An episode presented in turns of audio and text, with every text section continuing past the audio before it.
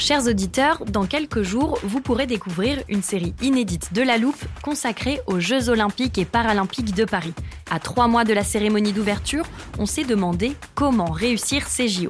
Les transports sont-ils prêts à affronter les milliers de touristes? Le dispositif de sécurité est-il suffisant? L'enthousiasme sera-t-il finalement au rendez-vous? Pour répondre, on plonge durant cinq épisodes dans les archives des éditions précédentes, accompagnés des journalistes de l'Express. C'est à retrouver à partir du 13 mai sur toutes les plateformes d'écoute.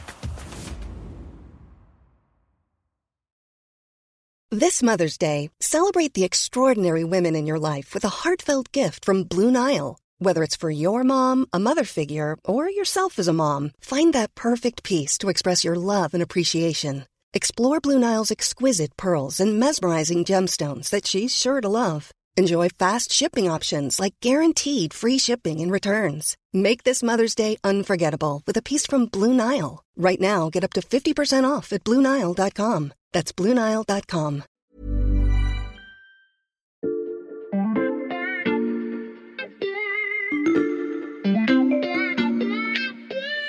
Salut, c'est Xavier Yvon. Nous sommes le jeudi 3 novembre 2022. Bienvenue dans La Loupe, le podcast quotidien de l'Express. Allez, venez, on va écouter l'info de plus près.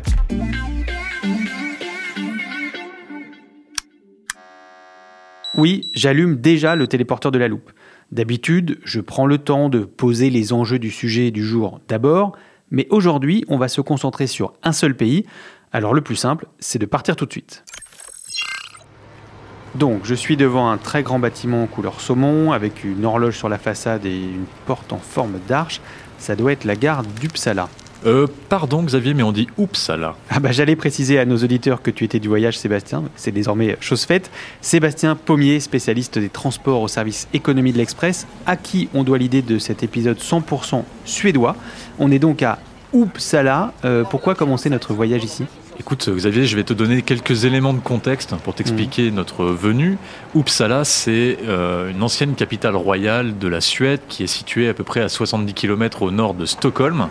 Et c'est essentiellement une ville étudiante qui euh, recense à peu près 200 000 habitants. C'est donc la quatrième ville du royaume. 200 000 habitants, c'est à peu près 10 fois moins qu'à Paris euh, intramuros. Je dis ça parce que je sais qu'on va parler de transport en commun et je vois énormément de bus autour de nous, Sébastien, beaucoup plus que devant Montparnasse ou la gare de Lyon. Et donc, je présume que c'est pour ça qu'on est là. Exactement. Tu les vois, ils sont verts, jaunes, rouges. Mhm. Le défilé est ininterrompu. Et si tu regardes bien à l'intérieur, ils n'ont rien à voir avec les bus de la RATP bondés où tu cherches une poignée pour t'accrocher. Ouais, on connaît bien. Ce sont des autocars modernes, très confortables. Un peu comme ceux qui font plutôt les longs trajets en France. Tout à fait, alors que ce sont des bus de ville. Hmm. La Suède, un point pour le confort. Il y en a un autre, et pas des moindres, tous ces bus sont écologiques. Et ils fonctionnent sans une goutte de pétrole. Mhm. En fait, c'est l'aboutissement d'un plan de conversion massif lancé il y a une vingtaine d'années maintenant dans tout le pays. Hmm. Alors je sais, on a consacré une semaine de la loupe au transport du futur cet été, mais souviens-toi, on n'avait pas beaucoup parlé du bus. C'est vrai. Or, il y a vraiment beaucoup de choses à raconter. Beaucoup de factures à éplucher aussi, sans vouloir spoiler nos auditeurs. Mhm. Et puis, c'est intéressant de réfléchir à l'adaptabilité de tout ça en France. Bref, je me suis dit que ça méritait bien un épisode. Et on ne se serait pas téléporté jusqu'ici si je n'étais pas convaincu. Je te suis, Sébastien. Allez, viens, on monte dans ce bus.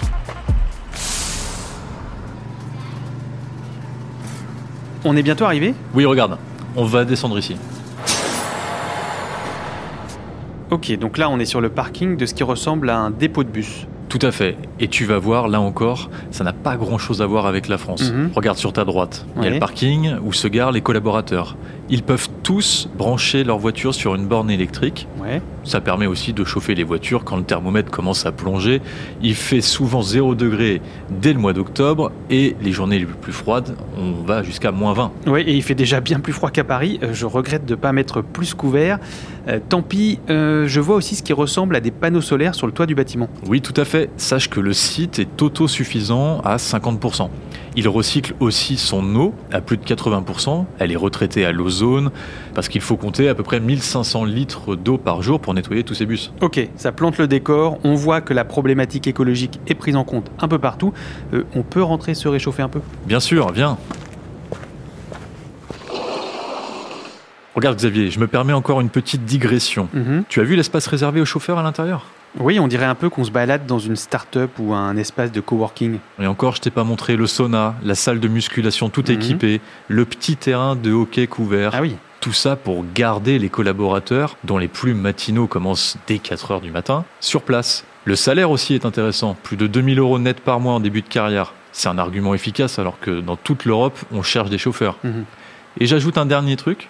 Chaque chauffeur a une note environnementale qui est attribuée en fonction de sa conduite. Ça permet de voir les évolutions des uns par rapport aux autres. Je sens que tu vas en venir au bus, Sébastien. Alors, j'ai une question. Je t'écoute. Est-ce que ce que tu vas nous expliquer peut l'être depuis le studio à Paris? Parce que si on pouvait éviter de ressortir. Aucun problème. Là, on s'est juste mis dans l'ambiance.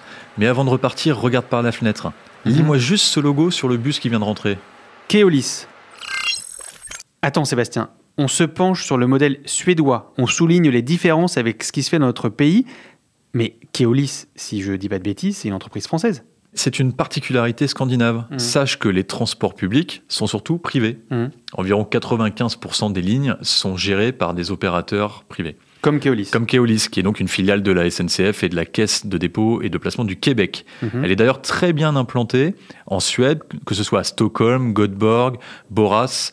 Elle a à peu près 25% de part de marché. Mm. Et ça continue donc avec ce contrat d'Uppsala, un marché remporté il y a 18 mois, dont l'exploitation a commencé en juin dernier, où l'autorité organisatrice de transport attend Keolis au tournant. Donc le bus qu'on a vu là-bas était tout récent. Exactement. D'ailleurs, il y a eu un mouvement impressionnant euh, au mois de juin. En un week-end, les équipes de Keolis ont changé 200 bus pour les remplacer par des modèles flambant neufs, roulant au biodiesel et au biogaz, les deux seules motorisations qui sont utilisées dans toute l'agglomération. 200 bus en un week-end, ça paraît euh, très rapide, Sébastien. Surtout si Keolis n'est aux manettes que depuis juin. C'était un gros challenge pour ne pas euh, casser le service pour les usagers. Et la grande différence par rapport à la France, c'est que en Suède, c'est l'opérateur qui est propriétaire des bus, Mhm. donc du matériel roulant. Ça lui permet de passer des commandes auprès de constructeurs et donc d'impulser beaucoup plus vite le changement. Mhm. Ils ont d'ailleurs passé commande à deux constructeurs locaux, Scania et Volvo. Et malgré la guerre en Ukraine qui a un peu bouleversé leur production, le pari a été tenu. Et on connaît l'enveloppe globale de l'investissement pour ces véhicules zéro pétrole? Alors j'ai fait le calcul pour toi, Xavier. Mhm, C'est très gentil. C'est à peu près 80 millions d'euros pour ces 200 bus. Mhm. Euh, il faut savoir qu'un véhicule propre, ça peut coûter très cher, donc de 250 000 euros à peu près pour un bus au biogaz, jusqu'à 750 000 euros pour les modèles euh, flambant neufs euh, électriques. Tu nous avais prévenu, Sébastien, la facture est donc lourde. Et tu vois déjà venir ma prochaine question. Qui doit la payer?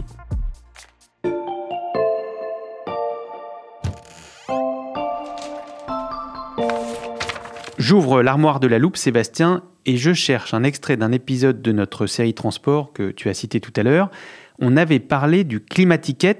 Tu sais, c'est cette initiative autrichienne consistant à rendre les transports en commun quasi gratuits pour encourager les usagers à abandonner leur voiture. Et à l'époque, Cécile Maisonneuve, chroniqueuse à l'Express, nous avait alerté sur la question du financement, justement. Ah, voilà ce qu'elle nous disait. Le prix des billets, c'est un des moyens de financer euh, le secteur euh, des transports en commun en France. Qui va payer? Avec des systèmes comme euh, Climaticket, on voit bien qu'on a un petit problème parce que faut bien que quelqu'un paye. Et si c'est pas l'usager qui paye, ça va être qui? Ça va être le contribuable, ça va être à travers vos impôts. Alors Sébastien, quelle est l'option qui a été retenue en Suède? Des billets chers ou des impôts élevés? Eh bien, j'ai envie de te dire un peu des deux. Mhm. Pour bien t'expliquer, on va désormais se concentrer sur l'exemple de Stockholm, la capitale. Je vais pas te demander de remettre ton manteau ou d'y retourner, je vais t'expliquer comment ça se passe. C'est prévenant, merci. Donc je te fais la carte postale. Les bus se faufilent entre le réseau de tramway et une ribambelle de pistes cyclables. Mhm. Mais là aussi, des moyens importants ont été mis pour la conversion. Le budget d'investissement de la région était d'un milliard d'euros en 2021. 650 millions pour moderniser les transports et 380 pour étendre la ligne de métro qui, ceci dit en passant, est très moderne et très propre. Mhm. Et donc, 50% de ce budget est tiré des impôts de la région de Stockholm. Le reste est payé par les usagers. Et ça peut coûter très cher. Compte 4 euros le ticket valable 75 minutes. Ah oui, en effet, c'est cher. Euh, et si on s'abonne? Assez cher aussi. Une centaine d'euros pour un abonnement mensuel illimité, c'est à peu près 25 à 30% plus cher qu'à Paris ou à Lyon. C'est une bonne illustration du coup de cette transition vers un monde sans pétrole. Et à Stockholm aussi, Sébastien, les résultats de ces investissements sont visibles pour les usagers? Oui, tout à fait. Comme à Uppsala, je me suis rendu dans un dépôt de bus à une dizaine de minutes du centre-ville, Mhm. le dépôt de Tom Teboda. C'est un énorme complexe, flambant neuf, ultra moderne, qui m'a fait penser un petit peu à ce qu'on peut voir dans la Silicon Valley. Mais j'y ai vu un détail qui montre que la transition écologique n'est pas si simple. Quel détail? Le site est grand, mais tous les bus ne peuvent pas être garés en sous-sol. Il y en a qui dorment à l'extérieur et comme il fait moins 20 l'hiver, ils sont obligés de les brancher à un système de chauffage. Sinon, il faut 5-6 heures pour que le bus soit à température pour accueillir les premiers usagers. Et donc le système sur lequel ils se branchent tourne toute la nuit et équivaut à peu près à la consommation d'un an de chauffage d'un pavillon. J'ai donc posé la question à un de ses responsables pour lui demander est-ce qu'on peut faire quelque chose. Et il m'a répondu clairement, pour l'instant, on n'a pas mieux. Oui, l'anecdote est en effet éclairante. Et il y a un autre défi dont on n'a pas encore parlé, Sébastien, ces fameux biocarburants qui alimentent les bus dont on parle depuis le début de ce podcast. Il faut bien les produire. Oui, tout à fait. Et on approche par endroits à la limite de la production. À Stockholm, les pompes de biocarburant d'un dépôt qui est situé au sud de la ville sont reliées directement par un pipeline souterrain à une centrale énergétique.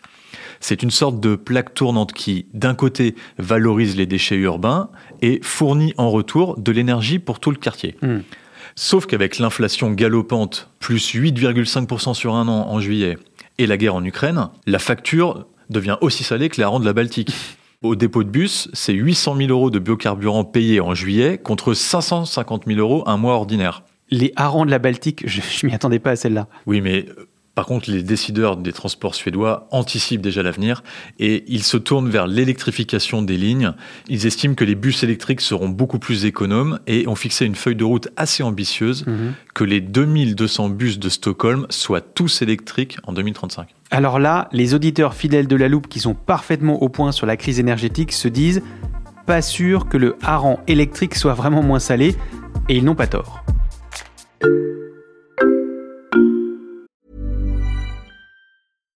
Ready to pop the question? The jewelers at BlueNile.com have got sparkle down to a science with beautiful lab grown diamonds worthy of your most brilliant moments. Their lab grown diamonds are independently graded and guaranteed identical to natural diamonds, and they're ready to ship to your door. Go to BlueNile.com and use promo code LISTEN to get $50 off your purchase of $500 or more. That's code LISTEN at BlueNile.com for $50 off. BlueNile.com code LISTEN.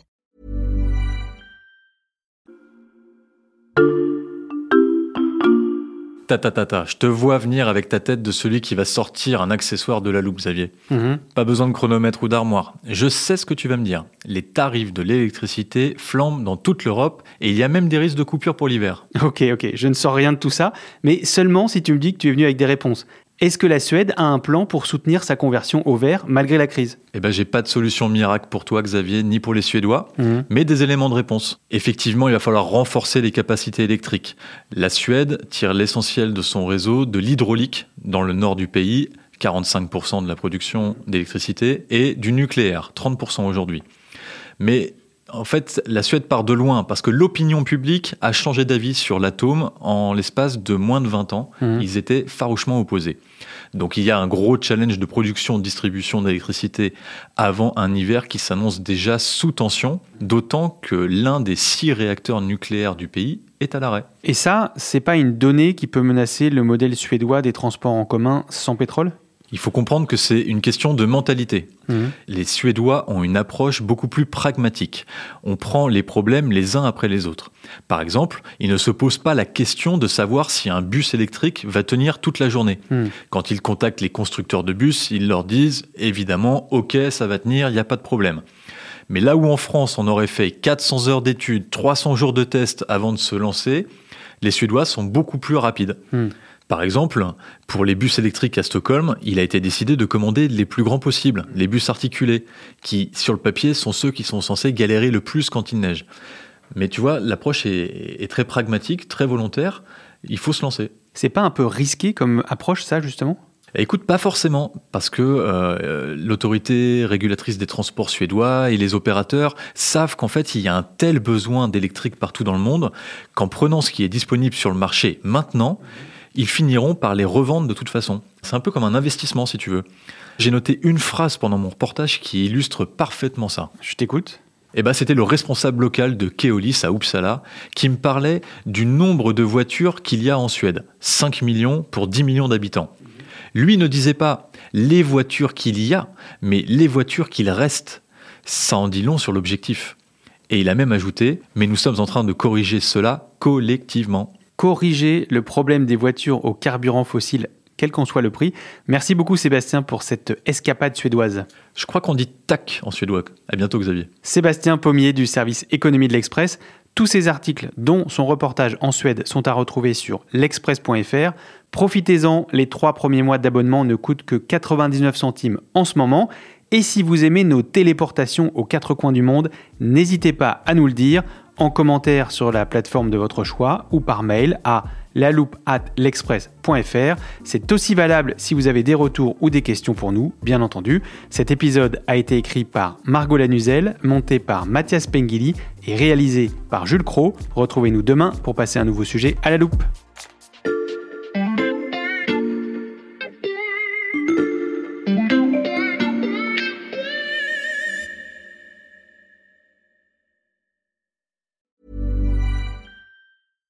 Small details are big surfaces. Tight corners are odd shapes. Flat, rounded, textured, or tall. Whatever your next project, there's a spray paint pattern that's just right. Because Rust new Custom Spray 5 in 1 gives you control with five different spray patterns. So you can tackle nooks, crannies, edges, and curves without worrying about drips, runs, uneven coverage, or anything else. Custom Spray 5 in 1 only from Rust